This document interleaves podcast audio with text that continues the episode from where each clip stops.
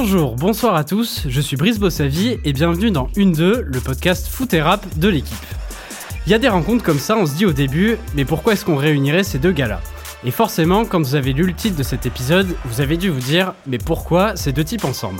Même moi et Pierre-Etienne, au début, ça nous paraissait pas évident, mais quand on a commencé à regarder le parcours de nos deux invités, on s'est dit, il faut qu'on les fasse se rencontrer.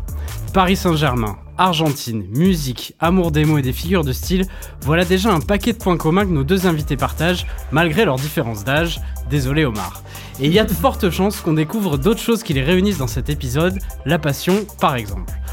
Aujourd'hui avec nous dans les bureaux de l'équipe, nous sommes avec un homme de mots, toujours avec l'accent argentin, que l'on entend tous les week-ends sur Bein Sport notamment dans le championnat espagnol et que beaucoup connaissent pour ses envolées lyriques. Et en fait ça tombe bien parce qu'il a apparemment toujours rêvé d'être chanteur. Omar da Fonseca est avec nous. Salut Omar. Bonsoir à tous. On est super content de t'avoir avec nous. Moi encore plus. Eh bah tant mieux. Et pour discuter avec lui, nous avons un manieur de mots, un découpeur de rimes, représentant du Grandeville Studio, fan du 3-14 devant l'internel, parisien de sang et un peu argentin de cœur, Jazzy Baz est avec nous. Salut Baz. Salut, merci pour l'invitation. Ça fait plaisir d'être là avec Omar, c'est un honneur. Eh bah, très content et hâte d'entendre, de vous entendre parler. Et comme sur tous les épisodes de ce podcast, je suis aussi avec Pierre-Étienne Minonzio de l'équipe. Salut Pierre-Étienne. Salut à tous. Et nous sommes en studio dans les bureaux de l'équipe. À mon tour de le faire, ta pas ça parle français comme le Che Guevara chez les DZ. J'ai attaché mes TN, je suis prêt. Je vais partager les bénéfices et m'arracher des ténèbres. Si je commence à m'agacer, il décède direct. Dieu soit loué de moi, je n'ai jamais douté, même quand l'arrière de mes chaussures était troué. Des millions de façons de me débrouiller. Prêt à tout éprouver, même le meilleur des hommes a fini par se retrouver cloué. Eh. Le coup franc de Messi Et oui Qu'est-ce que vous voulez dire, d'accord? Vas-y Dis-moi maintenant que non, que les autres, lui, quand il faut décider, quand il faut mettre leur cerveau, leur cœur et le courage, voilà, il y est. Personne, tout le monde croit qu'il va la mettre par-dessus. Et un premier poteau, deuxième.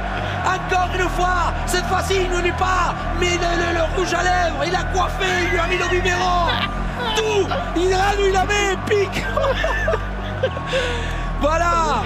Ici vous voulez pas Vous levez même à 11h du soir et criez Messi Messi. Sortez le pyjama et allez vous coucher tout de suite messieurs dames. Peu importe la nationalité, peu importe ce que vous voulez Mais on est devant un monstre. Quel... Euh... Quelle tirade, Omar Quel morceau Ça passe super là, bien sur l'outro de mon morceau. J'aurais dû faire ça carrément non, non, mais ça, c'est complètement l'opposé, parce que autant et Jésus, il, a, il en accommode, il met de la, de la tendresse, je trouve. Moi, c'est plutôt un ensemble de bruits dans un moment instantané, donc c'est différent. Franchement, c'est beaucoup plus difficile et beaucoup plus travaillé et, et digne même tout ce qu'il lui fait. Ouais, toi, je me demandais, t'improvises souvent ces, ces trucs-là. Tu disais des fois que t'as des bribes de phrases un peu que tu sors, parce que moi, je trouve c'est plus dur, toi, ce que tu fais. Moi, je serais incapable d'avoir cette inspiration. Je lis en beaucoup comme ça. aussi, j'aime, j'aime, mm. j'en ai toujours des fiches, j'en ai toujours des mots, mais dans le moment, tu ne sais jamais ce, que tu, ce qui peut sortir. Mm. Mais en même temps, euh, c'est rien d'élaboré, je veux dire. Non, mais je vois Moi, que c'est vrai, tu pratiques un peu tout le temps finalement, j'ai compris ça. C'est un peu tout le temps que tu pratiques et du coup, c'est naturel, c'est naturel. Je crois que c'est la première fois que vous vous rencontrez, si Ouais, j'ai pas de bêtises. ouais, ouais. Mais je crois que, Baz, tu apprécies Omar depuis un moment. Ouais, bah oui, carrément. Bah, pff, nous, déjà, avec mes potes, on est, on est tous fans de toi.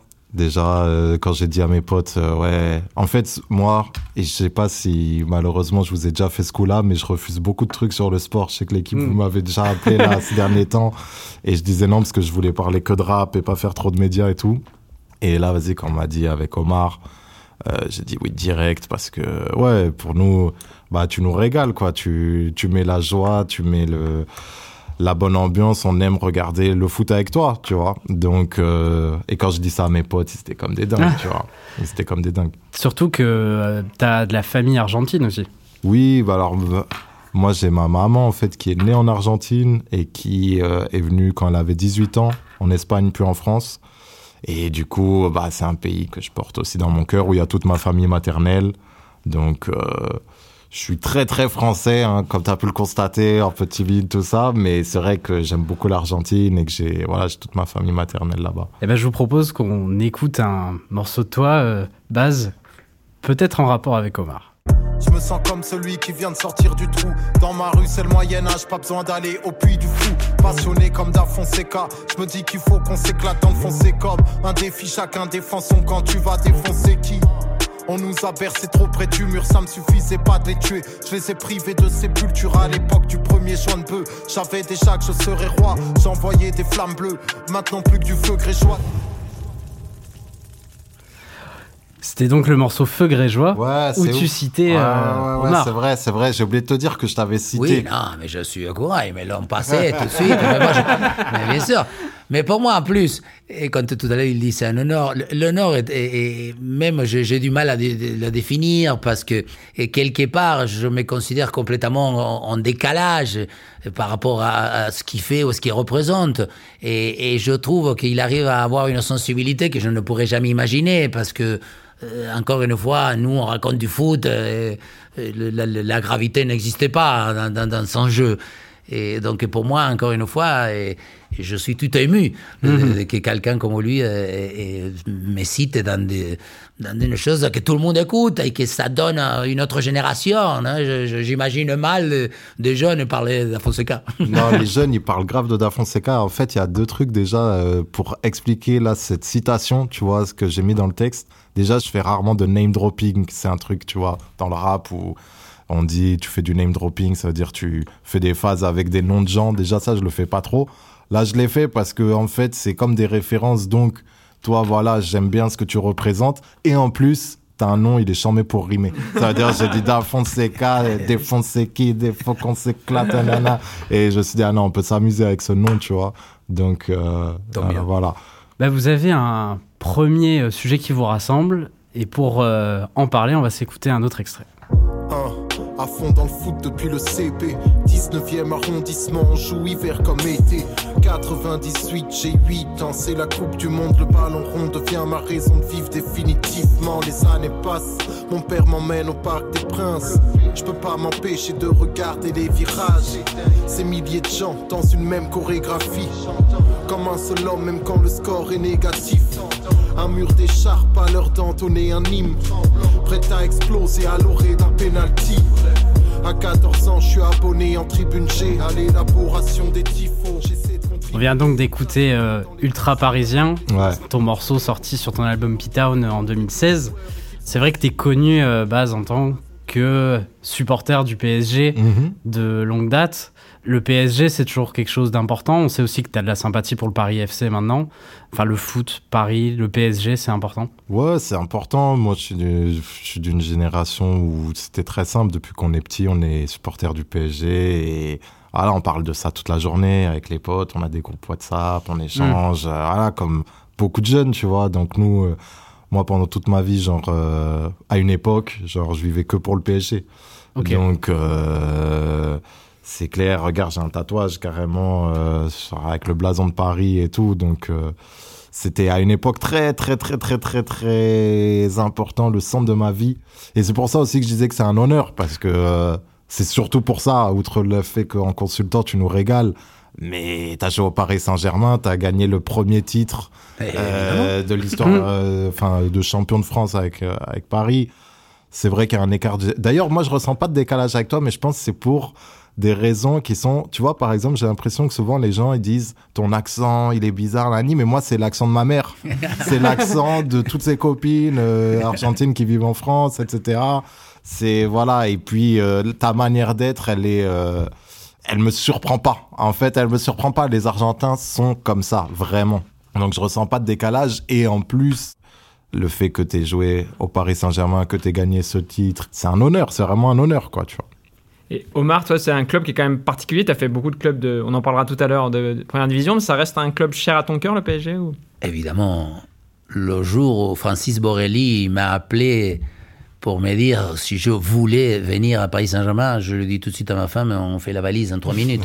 Parce qu'il faut encore se dire, pour un Argentin, Et déjà maintenant, dans la même situation, je parle beaucoup aussi avec mes amis, que, mais à l'époque, le- Paris, euh, Paris représente toujours euh, quelque chose d'extraordinaire. Vous, vous imaginez, on s'imagine pas, parce que moi, je- maintenant, je, je me sens complètement parisien, mais euh, tout ce que, on- euh, cette ville, cette euh, glamour, la Tour Eiffel, l'Arc de Triomphe, plein de choses, ils, transmettent d'autres choses qui, qui dépassent des fois le côté rationnel. Tout le monde, euh, oui, désire d'un jour pouvoir venir à Paris. Et moi, je sais pas pourquoi je voulais jouer. Donc, et moi, il y avait, j'avais eu d'autres possibilités, mais moi, j'ai voulu, j'ai tout fait pour venir, même si j'ai pas, j'étais pas très bon. Euh, je me suis blessé, mais peu importe. Donc, la performance n'a pas suivi mes désirs et j'ai toujours resté lié. Et aujourd'hui, euh, bon, en plus, aujourd'hui, il y a un, un, un facteur encore fondamental. On se demande lequel. 30, donc, euh, J'avoue que je, je, je continue à être très, très lié. Et comment vous avez vu évoluer le club? Est-ce que euh, le, le PSG euh, du Qatar aujourd'hui, ça vous parle toujours euh, ou, Parce qu'on sait, sur le morceau ultra parisien, tu étais assez nostalgique de, de l'ancien PSG, Ouais. mais les choses ont évolué aujourd'hui. Moi, en fait, c'est assez simple. Ce morceau, euh, il est sur un album qui sort en 2016, mais c'est important à préciser, je l'ai écrit en 2013. En fait, moi, qu'est-ce qui se passe? J'étais ultra, très investi. En fait, quand je suis allé les premières fois au Parc des Princes, étant petit, très jeune, quand mon père, il m'emmenait, je me souviens, le premier match que j'ai vu, c'était un PSG Bastia, il y avait eu 0-0, j'ai passé tout le match à regarder le virage Auteuil. Genre, je regardais que le virage Auteuil, je me disais, plus tard, je serai là-bas. Donc moi j'avais cette idée en tête et je pensais que ce serait quand je serais adulte, mais dès que j'ai commencé à avoir 12, 13 ans et que tu peux dire à ton père, voilà, viens on s'abonne, on s'abonne, on s'abonne, on s'abonne, lui il a craqué, il s'est abonné, il aime bien aussi Paris, le foot et tout. J'ai fini carté dans un groupe à l'époque qui s'appelait Authentics. Euh, du coup je commençais à être actif, à faire les déplacements, etc. J'ai pas fait une longue euh, carrière entre guillemets d'ultra, mais voilà j'étais dans le move, c'était ma passion à temps plein. Et euh, à un moment j'ai arrêté. J'ai arrêté parce que je commençais à être plus à fond dans le rap, en fait. Peu de temps après, il y a eu le fameux plan Le Prou où euh, il y a eu la dissolution de toutes les associations. Et pour moi, c'était un crève-cœur, mais euh, euh, je fréquentais plus les tribunes à ce moment-là. Mais j'ai plus pu supporter Paris parce qu'en fait, quand je regardais un match, en fait, c'était une situation très bizarre. C'est comme si j'étais encore amoureux de mon ex-copine et que j'aimais bien la regarder, tu vois, la stalker, mais qu'en même temps, j'avais le seum contre elle. Et du coup, quand j'ai écrit ce son, je te jure, c'était super égoïste. En fait, j'ai écrit un son pour pouvoir regarder les matchs sans culpabilité, pour pouvoir euh, genre dire ce que j'avais à dire. Voilà, moi sans les associations, Nani, je trouve c'est plus le même club, c'est plus voilà, c'est ce que je disais. Et il n'était même pas sorti le son, je l'avais juste écrit. Déjà, je pouvais mieux regarder les matchs, tu vois. J'étais Mm. plus apaisé, euh, voilà, j'avais que ça avait été dit. Et voilà, et du coup, bah aujourd'hui, vu qu'ils ont remis, enfin réintégré des groupes ultra, etc. Franchement, je trouve c'est ça fait du bien, c'est beaucoup mieux. Et mais dans cette fameuse période où il y avait aucun groupe ultra, alors plus les anciennes associations ni euh, le collectif ultra aujourd'hui, c'était triste. Je suis allé une seule fois.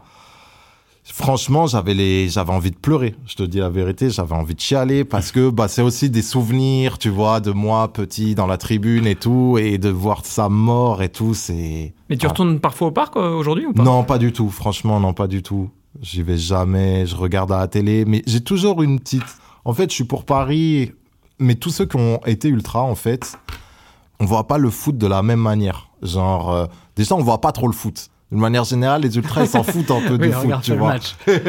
Et même, même à la télé, tu vois, genre, euh, j'ai un truc où, ouais, avec ce Paris Saint-Germain là de maintenant, je suis trop content sportivement et voilà, je les soutiens, bien sûr. Et quand je regarde, je veux qu'ils gagnent.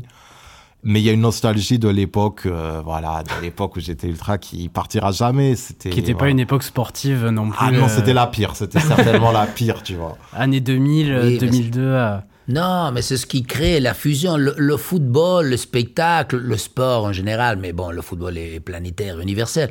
Il nous amène dans des terrains, et en plus, quand on est jeune, hors de le rationnel. Euh, moi, je le dis tout le temps, moi, je me suis embrassé dans ma vie euh, quand mon équipe Vélez Sarfil, euh, avec à côté, on s'embrassait, mais avec une, une, une émotion, une, plénitude, alors qu'on ne se connaissait pas. Et on, je, je trouve que euh, après, on ne peut plus euh, euh, oublier ces sentiments-là. Moi, J'étais supporter aussi, je voyageais. Je crois que cette manière, et c'est ce qui, à moi, il m'a fait encore dire que Et il faut qu'il continue à exister. Il faut absolument qu'on puisse se lier, qu'il y ait de l'exemple. Évidemment, on est tous contre la violence.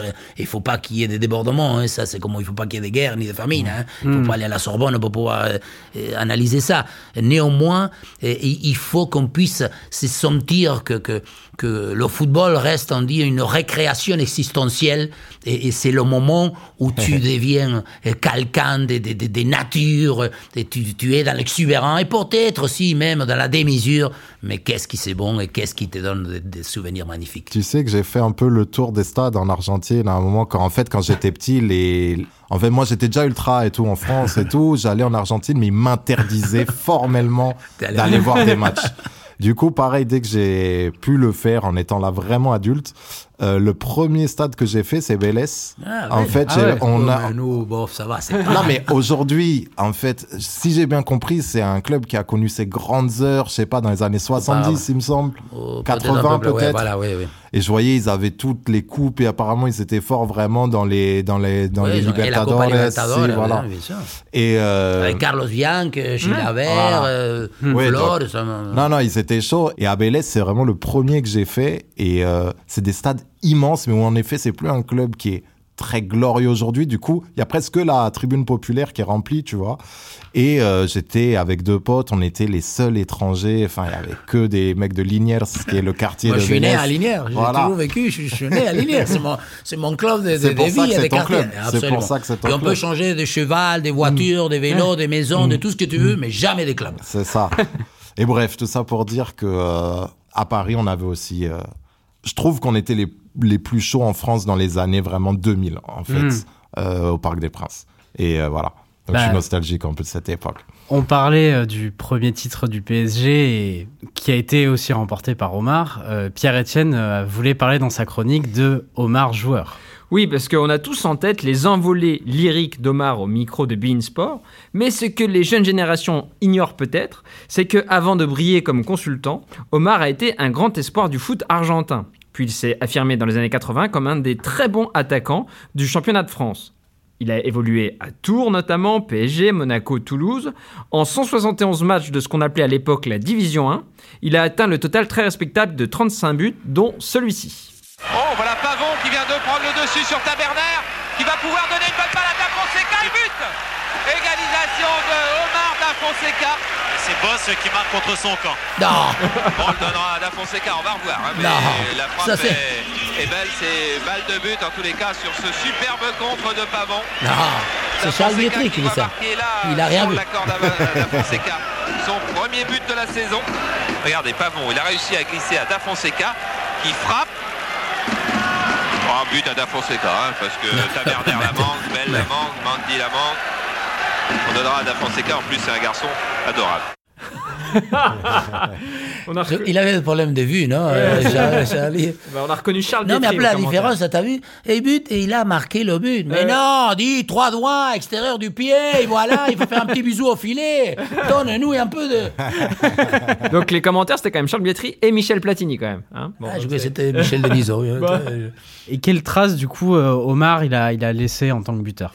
Bah, déjà, ce qui est certain, c'est qu'il a marqué l'histoire du Tour FC, dont il est le quatrième meilleur buteur de tous les temps. En 1983-84, il avait notamment accompagné la remontée du club en première division, en inscrivant 23 buts en championnat, ce qui lui avait permis d'être sacré co-meilleur réalisateur de la Division 2. Plus tard, Omar a remporté deux titres de champion de France, en 85-86 avec le PSG, on l'a dit, mais aussi en 87-88 avec Monaco. C'est une performance remarquable, mais je dois préciser que malheureusement, lors de ces deux saisons, Omar a finalement assez peu joué parce qu'il était soit blessé, soit soumis à une rude concurrence. Donc quand on, Soit il n'était pas terrible. Ça, il était pas terrible. Bah, Non, on quand peut on- mettre la troisième option. quand on t'écoute, on- est-ce qu'on peut penser que la carrière d'Omar a un goût d'inachevé? Alors, c'est pas moi qui le dis, c'est Omar lui-même. En 2017, dans un entretien à la Dépêche du Midi, il qualifie sa carrière de joueur de potable. Et l'an dernier, sur le site de SoFoot, Omar a déclaré J'étais un joueur moyen, je n'ai jamais eu de point fort, ma frappe, mon jeu de tête, mon physique, c'était pas très impressionnant. Alors, cette autocritique me semble quand même un peu trop sévère.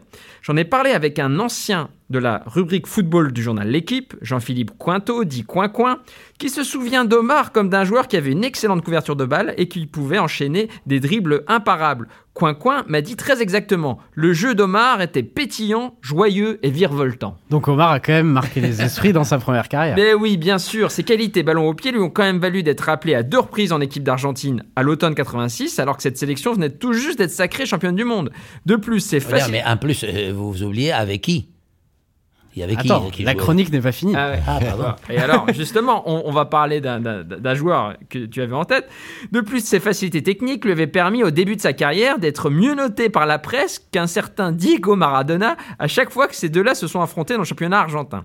C'est du moins ce qu'Omar adore raconter, mais cette anecdote sur les notations, Omar, est-elle vraie? Est-ce que c'est une légende urbaine ou c'est vrai? Mais non, mais vous rigolez. euh, ça- là, là, mais vous m'attaquez. Vous, vous mais m'attaquez. je sais pas. Évidemment, j'ai encore les coupures. De, de mi- quand, euh, moi, je jouais, Maradona jouait à Argentino Juniors Si. et moi, je jouais à Vélez Sarsfield. J'ai joué trois fois direct en confrontation, Vélez contre Argentino Juniors, deux victoires Vélez en match nul, Argentino Juniors. À chaque fois, j'ai toujours été noté, soit par el Clarini et l'Ole de l'époque, 8 points moins et 7 points, ou les étoiles. comme. Donc, à chaque fois, j'ai eu la meilleure note du match. Ensuite, Maradona est devenu le meilleur joueur du monde.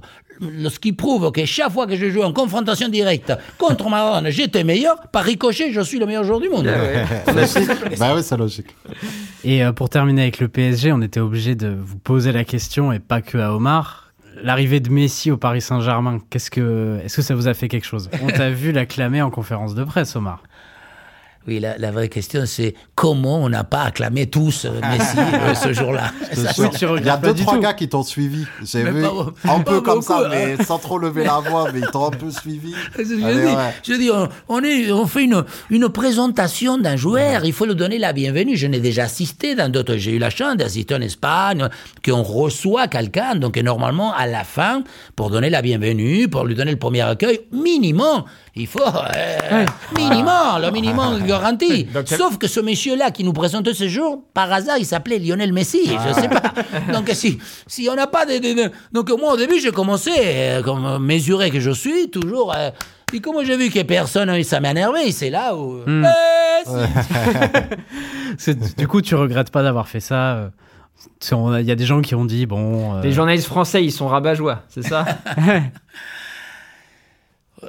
des fois, je, tout à l'heure, il y a deux questions. La première, me dire, je, je j'ai 63 ans, j'ai- je ne regrette rien de ce, que, de qui- ce qui me sort dans le sens, euh, d'abord, ma, ma vie a été construite à travers le respect. Hors des questions que je puis insulte, que je fasse des mots belliques, moi, je ne me permettrai jamais, de- dans les commentaires, quoi que ce soit, d'être vulgaire. Et or, moi, je ne veux pas être radin dans des émotions, je veux pas m'économiser dans, Hmm. dans tout ce qui est. Et, et, et- et je n'ai, c'était rien de préparé. hein, c'est vraiment, d'abord, je savais même pas qu'on allait se retrouver là, parce que ça, ça a été une coïncidence, c'est un truc qui m'est venu, je me suis jamais posé la question. Qui Ah, mais en plus, ce qui est important, c'est que justement sur l'aspect ferveur, tu vois, vu que l'image du nouveau Paris Saint-Germain, c'est voilà le club des stars, etc. Moi, je me demandais si Lionel Messi lui-même, enfin, ça me ça me faisait plaisir déjà un quand il a été accueilli, qu'il est venu, euh, qu'il est venu devant le parc et qu'il y avait beaucoup de monde, qu'il y avait le collectif Ultra Paris, qui lui ont fait une énorme ovation. Tu vois, je me suis dit voilà, c'est bien direct, le gars il vient, il voit que c'est quand même un club qui a une histoire, sûr, qui ouais. machin, qui a une ferveur. Et toi, en conférence de presse, pareil, tu lui as décroché un sourire. Il a vu que, bah oui, on le considère pas comme, euh, voilà, qu'on n'est pas forcément business. coincé, que on peut, et voilà, tu vois. Donc, euh, moi, je trouvais ça, euh, je trouvais, j'ai adoré ce sourire en fait aussi qu'il a eu et que voilà, tu vois, c'est. Non, et moi aussi, parce qu'il m'a dit tout de suite, parce que comme on était avec le, le, le masque, après quand je l'ai vu, il m'a dit, j'ai cru que c'était toi. Tu lui as donné ta Absolument. carte.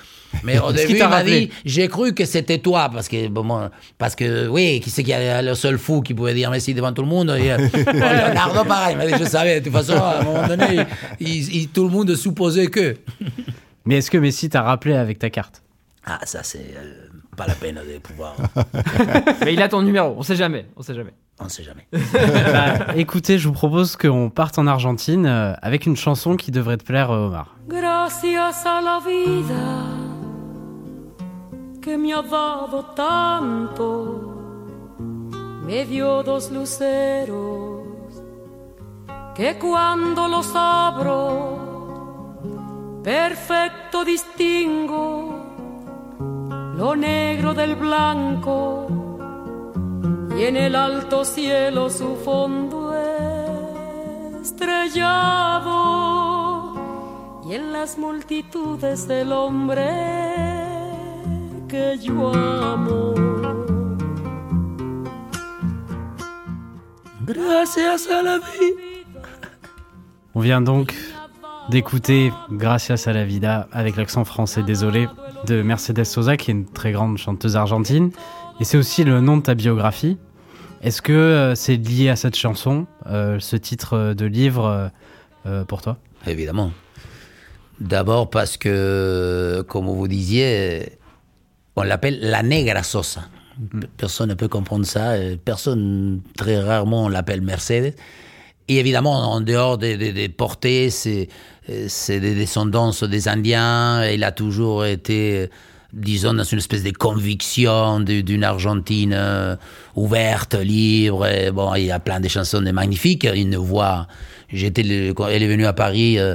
En étant déjà âgé, je suis allé la voir plusieurs fois. Pour moi, c'est quelqu'un qui. On parlait tout à l'heure d'émotions, des frissons, des, choses qui nous, qui nous font ressentir de l'adrénaline. Et, évidemment, parce que on parlait tout à l'heure des carrières, des vies, et, et je rentre dans une étape où l'avenir est derrière moi, et je conçois que, que ma vie a été euh, magnifique. Je viens d'un quartier. euh, moyenne classe, euh, allez, bonne, disons. Euh, J'allais dans les clubs, je suis d'un esprit où on va dans un club, on va dans un lieu de vie pour faire du sport. Moi, j'ai appris au échecs, au tennis, à côtoyer mes amis, au football, au basket, parce qu'on va dans un endroit où on peut tout faire. J'aimerais bien un jour faire ça en France. J'espère pouvoir le faire à Tours, d'ailleurs. Bien sûr. Je le, mais bon. Et je suis en contre ça. Il faut aussi que, que, que je continue à le dire. À chaque fois, je dis dès que je ferai, parce qu'on continue à dire ici, on n'a pas l'esprit sportif, on n'a pas la culture euh, ce football. Ça, ça me, ça me révolte parce que vous, vous les jeunes, vous, vous ne devez pas laisser. C'est pas vrai. Il y a des piscines, des terrains, etc. Sauf qu'il qu'il faut qu'ils nous- qu'ils donnent la possibilité, etc. C'est un autre débat. Néanmoins, grâce à la vie, c'est oui, parce que, que ma vie. est- et J'ai j'ai vécu, j'ai encore des, des- des choses, j'ai des enfants, des petits-enfants, je suis en bonne santé, je joue au football, la balle, elle veut venir vers moi, euh, j'arrive à chanter de temps en temps, des choses, j'ai pas besoin de rien, j'ai pas de voiture, pas de bijoux, tout ça, c'est moi, je veux vivre, je veux ressentir, je veux connaître de mecs comme lui, parce que moi, ça y est, je- je- j'espère pouvoir aller le voir et, le- et je vais Bien le sûr. suivre, parce que je sens qu'il a dix mille choses qui, qui m'appartiennent. Des- Il a parlé de la milanaise dans sa, dans sa rap, il parle Ah, des le- trucs, euh, même le Che Guevara, euh, des plein de choses qui, qui, évidemment il me ouais. touchent, donc euh, Bah, il fait justement, partie de euh, moi. Baz, j'allais te poser la question. Dans, tes, dans tes textes, il y a souvent, de temps en temps, une petite référence à l'Argentine. Pense- Il parlait de la milanesa, si tu peux expliquer ce que c'est. euh, Ah, les- c'est euh, le plat, c'est le seul bon plat que sait faire ma mère. C'est les milanesas. Donc, euh, tu vois, moi, je lui dis tout le temps, ouais, tu peux faire des milanesas. Sinon, tout le reste, elle rate. Mais ça, vraiment. Faut pas dire ça. Comme Elle, elle sait faire que les milanesas, mais elle les fait à merveille. Mais on t'invitera, tu peux, tu viendras manger les milanesas. Et, euh, et ouais, non, bah, moi, je fais des références un peu à l'Argentine. Oui, bah, en fait, j'ai, l'impression que je rappe souvent un peu, euh, des souvenirs, des trucs, euh, ouais, bah, c'est un rap très introspectif que je fais de manière générale. Donc, euh, il y a des petites références. Et puis, voilà, l'argent, je pense qu'on prend souvent plus de la culture de sa mère que de son père en général. Et, bah, c'est, elle a pas une histoire très facile par rapport à l'Argentine et tout, puisqu'elle est partie bah, à cause de la dictature, etc. Donc euh, c'est, et voilà, elle était seule à Paris et du coup, je pense que c'est quelqu'un d'assez déraciné quand même euh, par rapport à ça. Et moi, bah comme n'importe qui, j'aime trop ma maman. Du coup, euh, je, voilà, c'est des trucs qui me touchent.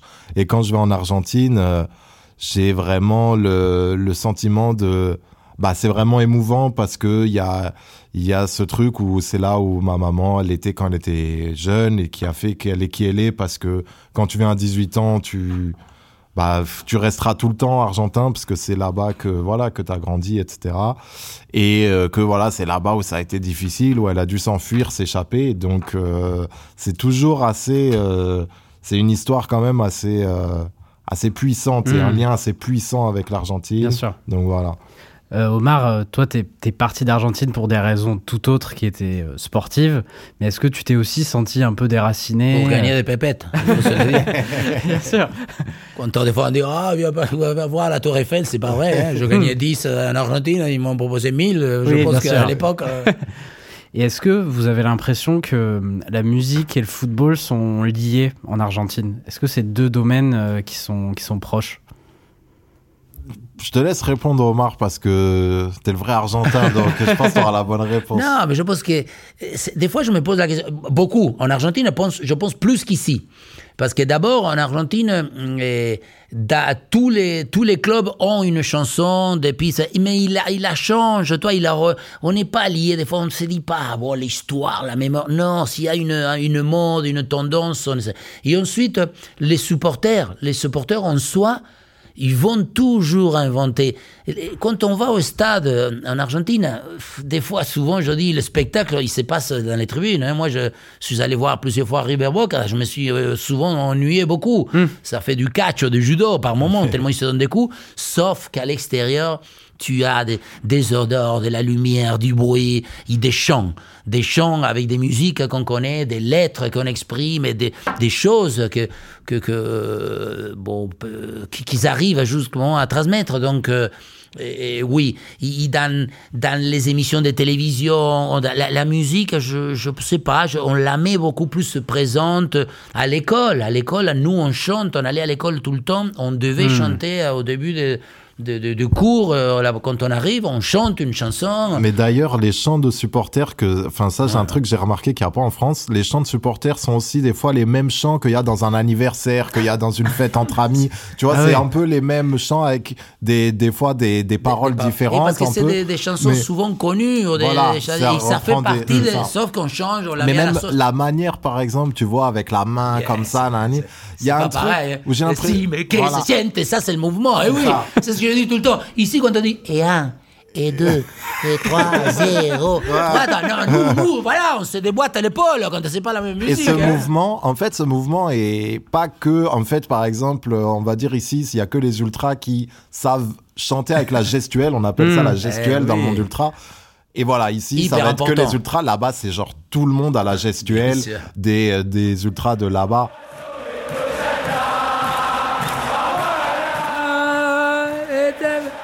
Et ça, c'est la chanson. Te vas,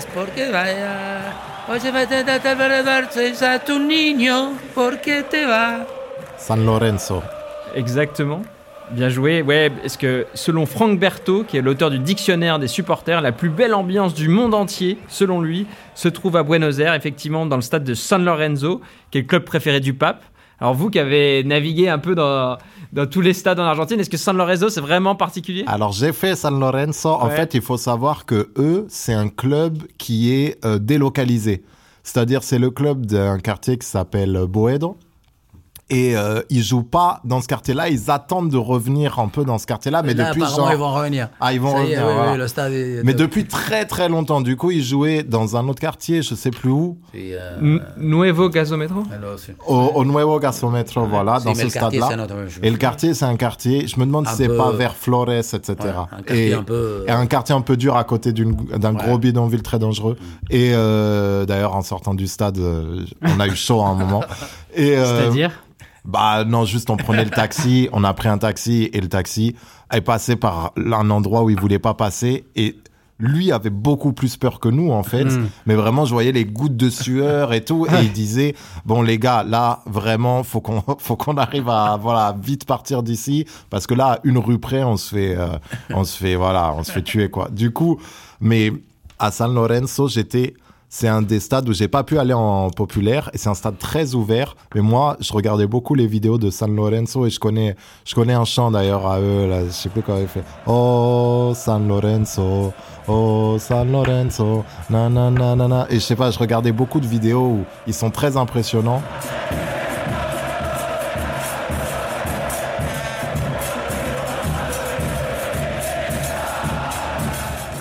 Et euh, mais moi, l'ambiance que j'ai fait la plus dingue, mais parce que j'étais dans la populaire, c'est la Doce de Boca. Et ça, j'ai jamais vu ça de ma vie. C'est, j'étais vraiment dans la tribune, l'endroit de la tribune le plus chaud, et j'ai jamais vu ça. J'ai jamais vu ça Le de ma vie. Les tribunes, on dirait t'as l'impression qu'ils Ouais, bougent, ouais. que tout le monde saute, tout le monde est dans T'es la langue. content, mais t'as peur. Ah, T'as peur parce qu'il y a C'est- beaucoup de monde. C'est pas si très c'est pentu. peur, mais tu vis pas le matin. Franchement, moi, de- quand je rentre en tribune, c'est très rare, mais vraiment, c'est surpeuplé. Ah C'est, et voilà, il y a des gamins, il y a de tout et tout. Euh, c'est très pentu. Le stade de la Bombonera de Boca Junior, il est très pentu. Euh, T'as l'impression que il y a des gueules, il y a des mecs, genre ils sont louches, ils sont louches. et, euh, Des, des gueules et des corps, ils D'accord, ont bien sûr. Il y avait un gars, il avait genre juste devant moi, il avait derrière un tatouage énorme du numéro 10 Maradona, mais genre qui Ah oui. prenait tout son dos et tout, et comme le maillot de foot et tout, il me régalait ce gars-là. Il était incroyable. Et, euh, et c'est là-bas que vraiment j'ai vu l'ambiance la plus, la plus folle. hein. Omar, tu confirmes? C'est quoi ta, ta meilleure am- ambiance en Argentine? Oui, mais parce qu'à San Lorenzo, il disait qu'il y avait quelqu'un spécifique, essayé, bon, mais independiente, mais en Cordoba, il y a Belgrano et Cordoba, c'est une, une équipe où euh, ils ont euh, plutôt identifié le fait de vouloir euh, faire des reprises. Et, et puis, en plus, ça fait une espèce de jeu, parce que ça crée un peu le, le toit, il y a toujours le ping-pong. Il y en a un qui crée une chanson parce que c'est souvent dirigé contre ton adversaire. Et donc l'autre, il va te replier ou te répliquer plutôt. Et ce qui fait que il y a, les années, ils passent et ils arrivent à créer un Coupe du Monde. Pour les Coupes du Monde, ils, ont, cr- ils, sont, ils développent deux, trois. Là, on était en Russie, mais je l'ai chanté. On sort à la, la nuit, on était, je me souviens, à Saint-Pétersbourg, on avait battu le Nigeria à, à la fin. On a chanté la même chanson 18 fois, mais qu'est-ce que c'est beau, je. Et comment tu fais quand tu commentes les matchs de l'Argentine en Je tant vais que les chanter consultant toutes, mais, on- mais j'ai des fois dans son temps, Ah. je les chante, mais... Mais est-ce que tu fais Flaco no te vayas, flaco Mais tu- tu peux pas chanter à l'antenne de ville. Messi, te vas a divertir. Te vas. Est-ce que c'est l'équipe la plus dure à, à commenter pour toi, l'Argentine? Non. J'ai déjà fait France-Argentine. Moi, ça fait encore une fois, euh, je, suis euh, dépassé l'état avec une défaite, euh, on m'empêche de dormir. Tout à l'heure, on disait, le foot, et ensuite, j'ai vécu les moments privilégiés et je n'ai eu des passages. Euh, mais maintenant, des fois, je me fais beaucoup tailler. Un jour, même l'ambassadeur, un jour, j'avais critiqué, je sais pas, Messi, Di Maria, je sais plus. L'ambassadeur de, de France, il m'a dit, mais tu peux pas te permettre, il m'envoyait. Donc, ah oui, mais des fois, c'est ça qui est. euh, Donc, euh, non, je, encore une fois, je ne me permets jamais de critiquer. Je dis souvent ce que je peux faire, c'est que des remarques, mais c'est toujours. euh, et sans ambiguïté aucune, ni insulte, ni euh, agression ou quelconque. Bah écoutez, avant de se quitter, on voulait parler d'un dernier sujet avec vous, les mots. Des odeurs qui rappellent des moments, des souvenirs dont je ressens le parfum, des aromes assommants. Quand les vestiges se transforment en parpaing, un parfum sucré peut rendre amer. Retour en arrière, odeur de caramel et rien à faire à part s'insulter. Le cul vissé sur des gradins usés, sous la jaunisse des lampadaires, mes chagrins dans un jardin secret. Flashback, odeur de verdure, première sensation de liberté, un peu d'air pur. Un voyage scolaire, je ressens l'arôme, je revois la colère et l'accident. Mais c'est comme si on portait des milliers de talismans, donc malgré tout une bonne atmosphère. Puis le retour sous les bâtiments, frappé par le soleil. En plein été, l'odeur du bitume sec.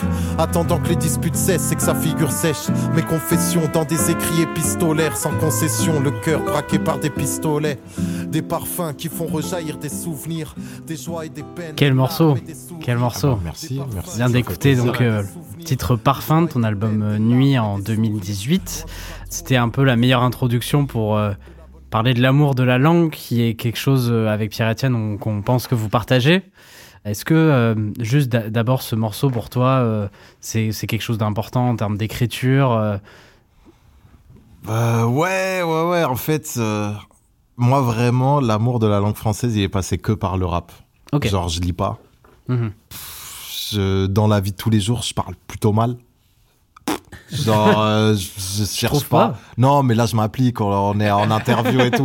Mais dans la vie de tous On les arrive jours. à te comprendre en tout cas. Ouais, voilà, mais en vue de tous les, dans la vie de tous les jours, je suis, je suis en roue libre. Mais quand je dois écrire un son, déjà, j'ai été influencé par des artistes où, voilà, quand tu rappes, tu dois élever un peu ton niveau de, ton niveau d'expression et surtout mettre de la poésie dedans. Je pense c'est ça qui nous lie avec Omar, c'est l'aspect poésie, je pense. Et, euh, Alors voilà, pareil, je lis pas de poésie, etc. Mais le rap, c'est de la poésie. Et moi, c'est en fait un procédé très très simple qui est que, en général, quand tu écris un son, euh, tu cherches une phrase, enfin, tu t'écoutes l'instru. C'est l'instru qui t'inspire, c'est beaucoup la musique. Tu trouves une phrase que tu as envie de dire et tu déclines cette phrase pour en faire une phase avec des rimes. Donc c'est vraiment le travail de la rime. Par exemple, tac, je dis une phrase et à la fin de cette phrase, euh, je me dis que bah, je vais rimer avec les trois dernières syllabes. Et ben après je cherche voilà des trucs qui riment. Et ce que j'adore dans le rap, c'est que euh, quand je trouve des rimes, là automatiquement je me dis ah bah je vais dire ça. Et ce ça c'est un peu une partie de moi que j'aurais pas pu exprimer sans que la rime vienne. Hmm. Et, euh, et je me découvre un peu du coup aussi quand j'écris, tu vois. Et ça, c'est vraiment, euh, c'est le truc magique un peu qu'il y a dans le rap. Et voilà, moi, c'est l'amour de la langue, mais c'est beaucoup l'amour du rap en fait. Bien sûr. Et voilà. Omar, est-ce que pour toi, les, les mots, c'est c'est quelque chose d'important, la langue? Beaucoup, énormément, parce que euh, d'abord, euh, oui, moi je lis pas mal, je vais au théâtre, j'essaie d'aller au cinéma. Quand je vais au théâtre, j'ai- me- prends j'essaie. mais- Oui, oui. Parce que je trouve que d'abord, euh, le français, euh, il en a un paquet de mots et, et- et plein d'expressions qui à moi me font rire. Que, euh, et puis euh, après, j'ai commencé à le faire aussi parce que souvent on fait beaucoup de matchs. Moi, j'en fais, je sais pas, des fois on fait trois, quatre matchs dans la semaine. Donc dire le plat du pied, il a son trait.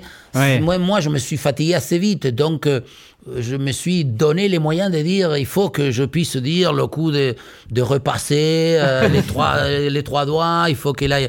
Et puis après, là, je marquais tout à l'heure, je dis ici, quand euh, on, on parle, laisser la carte blanche, voir rouge, broyer de noir, voir la vie en rose, toutes ces, phrases, moi, je les adapte, toi, et à moi, ça me, ça me donne une espèce, bon, il y en a d'un peu plus, prendre ses jambes au cou, avoir le bras long, prendre son pied, il y a plein de, en France, on arrive, les, les oxymores qu'il y a, hein, la, douce violence, euh, le, le silence éloquent, je sais pas, il y a, tellement de, belles choses que forcément, t'es nourri. Et je pars surtout de, de- de l'idée, et là, j'ai des petits-enfants et j'ai eu des enfants, et c'est pour ça que je suis encore, quand on lui parlait d'honneur, je suis mille fois plus, parce que d'abord, euh, comment il s'appelle ta maman? Euh, Roots, elle s'appelle. Routel. Ouais. Ah, un homme sophistiqué, Bernard. tu lui diras Routel, On est des Russos. Des... Non, Roots, juste Roots, elle s'appelle. Qu'il a est- fait un super mec. Tu Ah, diras de merci, ma part. merci, c'est que- gentil. parce qu'en plus, un mec qui parle, qui dit, qui ressent des choses, il se unit, parce que encore en France, le, le côté rappeur, des fois, on est un peu à la limite de le dévaloriser.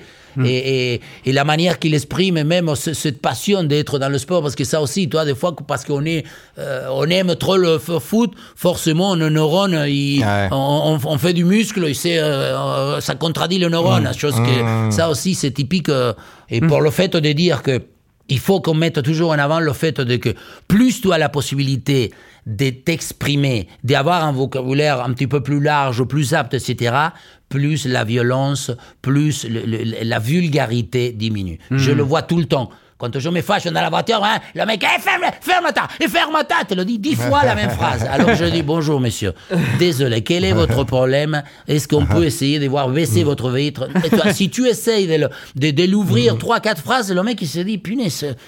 Et donc, euh, euh, essayons de mettre en place avec euh, le parler euh, donne. Et il fait d'avoir une, une espèce de, de, de- de- d'apaisement à l'intérieur. En tout cas, c'est, je suis convaincu hein, de, de cet aspect-là.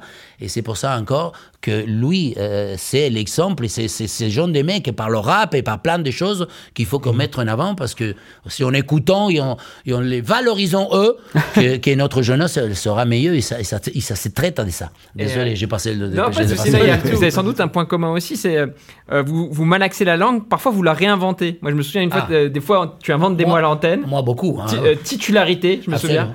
Euh, alors, j'aimerais que tu expliques ça et peut-être que tu en parles aussi, toi. Est-ce que ça t'arrive parfois de, de créer des mots Parce que si bien je suis encore une fois attiré, des fois, moi, j'aime pas dire la titularisation. Donc, je sais que la titularité, c'est mauvais. Mais moi, pour moi, ça y est, euh, et tout le monde me dit quand je dis Et tout le monde comprend. Absolument. Donc, en plein de, des choses, oui, ça, c'est un peu le, le côté révolutionnaire de Che Guevara. À un moment, il faut euh, dépasser un peu euh, la ligne, mais c'est encore un peu dans le côté égoïste de, de me faire plaisir et de trouver des variantes pour pas toujours euh, essayer en tout cas de répéter pas la même chose. Et toi, est-ce que ça t'arrive parfois d'inventer des mots ou au moins des, des expressions? Bah nous, dans le rap, d'une manière générale, c'est vrai que en fait la langue se renouvelle. Donc euh, nous souvent euh, on met les, les mots qui voilà sont pas encore dans le dictionnaire, mais que tu t'entends dans la rue, etc. Tu vois, et, ou que les jeunes utilisent.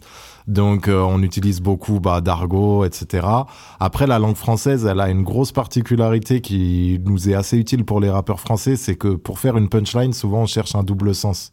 Hmm. Et en fait, euh, alors avec les expressions françaises, avec euh, juste des mots ou des bouts de phrases qui peuvent créer un double sens dans ta phrase. Par exemple, j'en faisais une qui est je sonne l'alarme avant qu'elle ne coule sur ta joue.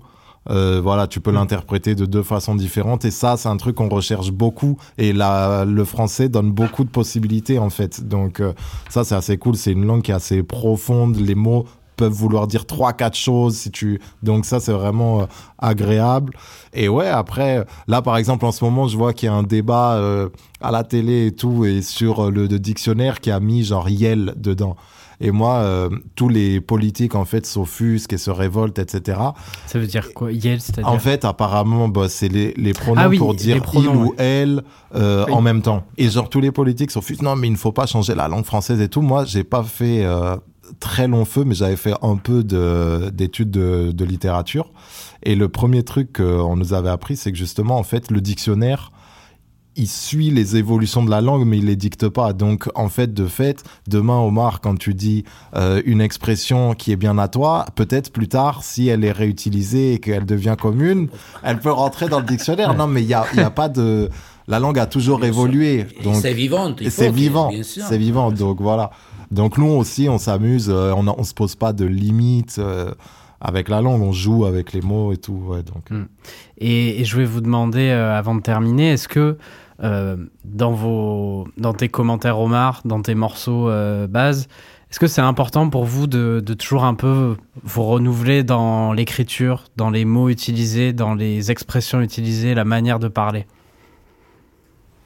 Moi, c'est assez simple. J'essaie que de, de, de rapper euh, d'une manière assez, euh, comme je disais, en élevant un peu mon niveau de vocabulaire, en n'étant pas, parce qu'il y a beaucoup de rappeurs qui vont être un peu la caricature des rappeurs, donc essayer de paraître, euh, voilà, et de rabaisser un peu, alors que dans la vie de tous les jours, limite, ils parlent bien.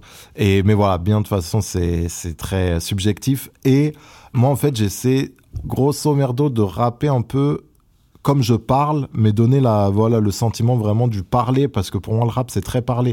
Et il y a un truc comme ça dans le tango aussi, où c'est très parlé, et où dans beaucoup de, de musique à, à l'être, et ben, euh, j'essaie de donner le, le, du coup, souvent, en fait, j'enlève la musique, je lis ma phrase quand je l'ai, quand j'ai écrit un, bout de texte, et je la dis, et je vois si je pourrais la dire dans le dans la vie de tous les jours. J'essaie vraiment que ce soit direct pour l'émotion. En fait, ça c'est vraiment pour que l'émotion elle passe et que ce soit pas trop sophistiqué non plus. Euh, voilà, qu'il y ait des petites subtilités, mais que ça reste assez direct pour que l'émotion elle passe, tu vois. Et toi Omar, tu essaies de faire passer de l'émotion avec Moi, les mots c'est c'est prioritaire, c'est une recherche permanente. Si, euh, ça peut être même prétentieux, mais des fois je me dis que de quelle manière je peux euh, annoncer un but différemment, tellement. euh, Hmm. Parce que euh, d'abord, je suis convaincu qu'un match de foot sans parole, euh, moi, je, euh, des fois, il y en a qui vont manger ensemble, il y en a qui vont au cinéma seul. Et moi, je ne peux pas regarder un match tout seul. Donc, euh, pour moi, le match, c'est- euh, comme de la vie d'ailleurs. Et ça sévit, et ça c'est c'est à travers la parole. Et dans le foot, on a la possibilité de, de, se- de prétendre à un moment donné, de mettre un peu d'art, un peu de poésie, comme on parlait, mais aussi un peu de chambrage, un peu de, de, de- de moquerie. C'est- un jeu et ça reste. euh, le foot euh, n'est pas important, hein, il n'y a pas de gravité dans le, dans le résultat du foot, donc euh, il faut toujours garder ça comme, comme priorité. Mais je, vais continuer, je vais essayer, parce que c'est pas toujours évident de pouvoir, oui, raconter et dire des choses que comme, on- comme- qui me plaisent à moi d'abord, et après, si ça continue à plaire, c'est c'est tant mieux. Bah écoutez, je crois que c'est bon. Euh, Qu'est-ce que vous pouvez vous souhaiter pour les, les prochains temps? Je crois qu'il y a un nouvel album qui devrait arriver. euh, bah, et- Omar, et toi, toi, l'an prochain, il y, a- il y a ton contrat avec Bean qui va s'arrêter, je crois. Euh, non? N'a rien à voir avec la limonade. D'abord, je veux vous remercier. Non, je veux vous remercier parce que euh, souvent je dis, euh, euh, dans plein de moments, euh, moi je suis vieux, vraiment, donc je veux passer des bons moments. Et là, j'en ai passé un, un très bon. Ah. Et la seule Ah bah, chose, c'est- c'est que je veux lui demander devant tout le monde de vouloir être euh, son ami. Moi, je veux que. Bah, Oh. il me- me- je, je- je ne le serai jamais, mais je vais le suivre, je vais, je vais dire à tout le monde. manger, manger Ah, les, ça, c'est obligé. milanesas. Il a dit, ah non, mais ça, là- vous allez me le donner parce que je vais l'envoyer par, venir, tu vas venir. Ah non, Bah oui, milanesa, t'es invité. attends, je rigole. Et en plus, non, tu as dit ce qu'on met dans la milanesa, le pan rajado, comment Ouais. se dit en français? C'est la. euh, Chaperon. le- La le- chapelure. La chapelure, La la chapelure, Ouais, ouais, ouais, la Ouais, chapelure. tu dis ça la... ouais. Ah, si on Donc peut- merci pour ça, voilà. Bah, bon moment. On est potes maintenant, c'est Ah, bon, on est amis, c'est hein. parti. Si on peut vous permettre de manger des milanesas ensemble, c'est parfait. Aussi simple que ça. Si un jour, moi, j'ai une milanese avec lui, alors là, on aurait tout vu. Bah écoutez, je pense qu'on peut terminer là-dessus. Merci beaucoup, Bah, euh, merci à Baz, vous, les merci gars, beaucoup merci Omar. beaucoup. C'était c'était vraiment super. Merci aussi Pierre-Etienne. Je Merci remercie à à vous. l'équipe avec qui on a travaillé à la préparation de cet épisode. Cet épisode, il a aussi été enregistré par Adèle Itel El Madani avec l'aide de Binge Audio. On se retrouve pour un prochain épisode. Portez-vous bien et à très vite.